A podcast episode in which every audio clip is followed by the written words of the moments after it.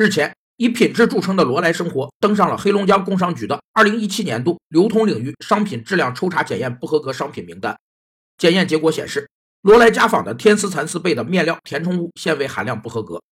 抽查检验是从一批产品中随机抽取少量样本进行检验，据以判断该批产品是否合格的统计方法和理论。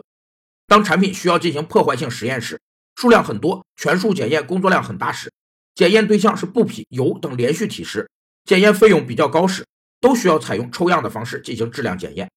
相对于全数检验，抽样检验的方式检查产品单位数量少，可节省检验费用，但接收的批次中可能包含不合格品。不接收的批次中也可能包含合格品，所以抽样检验存在把接收批次判断为不接收批次，或把不接收批次判断为接受批次的错判风险。